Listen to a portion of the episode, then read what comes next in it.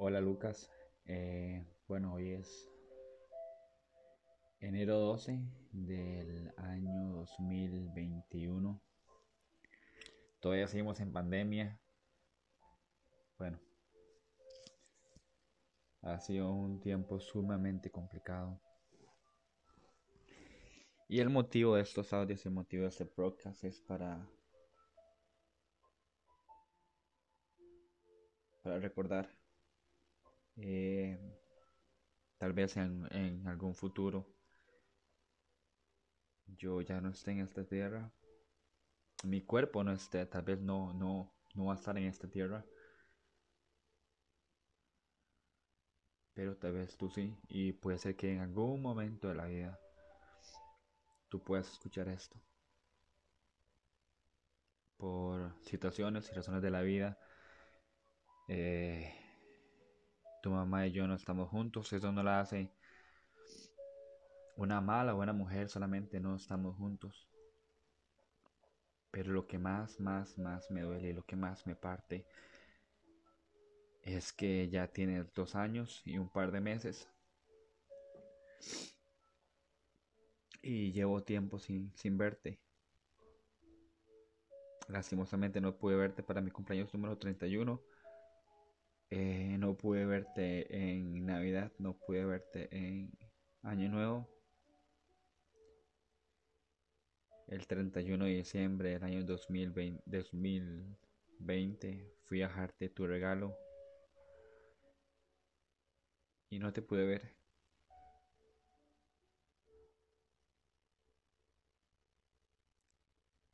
No te imaginas lo que me haces falta. No te imaginas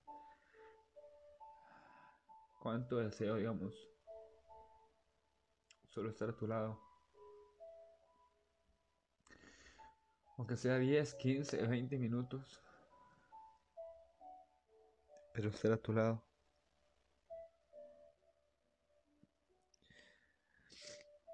Sé que estás bien cuidado y sé que tu mamá intenta protegerte, sea por una buena causa o una mala causa, no, no, no lo sé.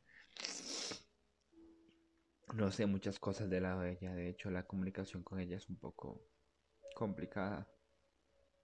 Pero en medio de esto estás, estás vos. En medio de esto está mi corazón, en medio de esto está tu corazón inconsciente, por lo que pasa externamente. Tienes dos añitos, o sea.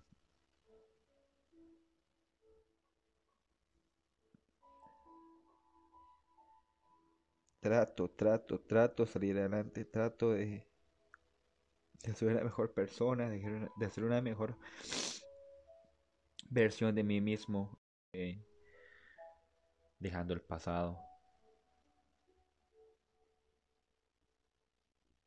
Viviendo cada segundo de mi presente, que es único, que es maravilloso. Pero no puedo dejar de pensar en vos, no puedo dejar de pensar en sentirte, abrazarte, verte jugar. Y a veces lo que me mantiene fuerte, lo que me mantiene de pie, es recordar esos grandes y pocos momentos que estuvimos juntos, ver las fotos que tengo guardadas, guardadas de vos. Te amo, eres la mayor bendición de mi vida. Y el saber que soy papá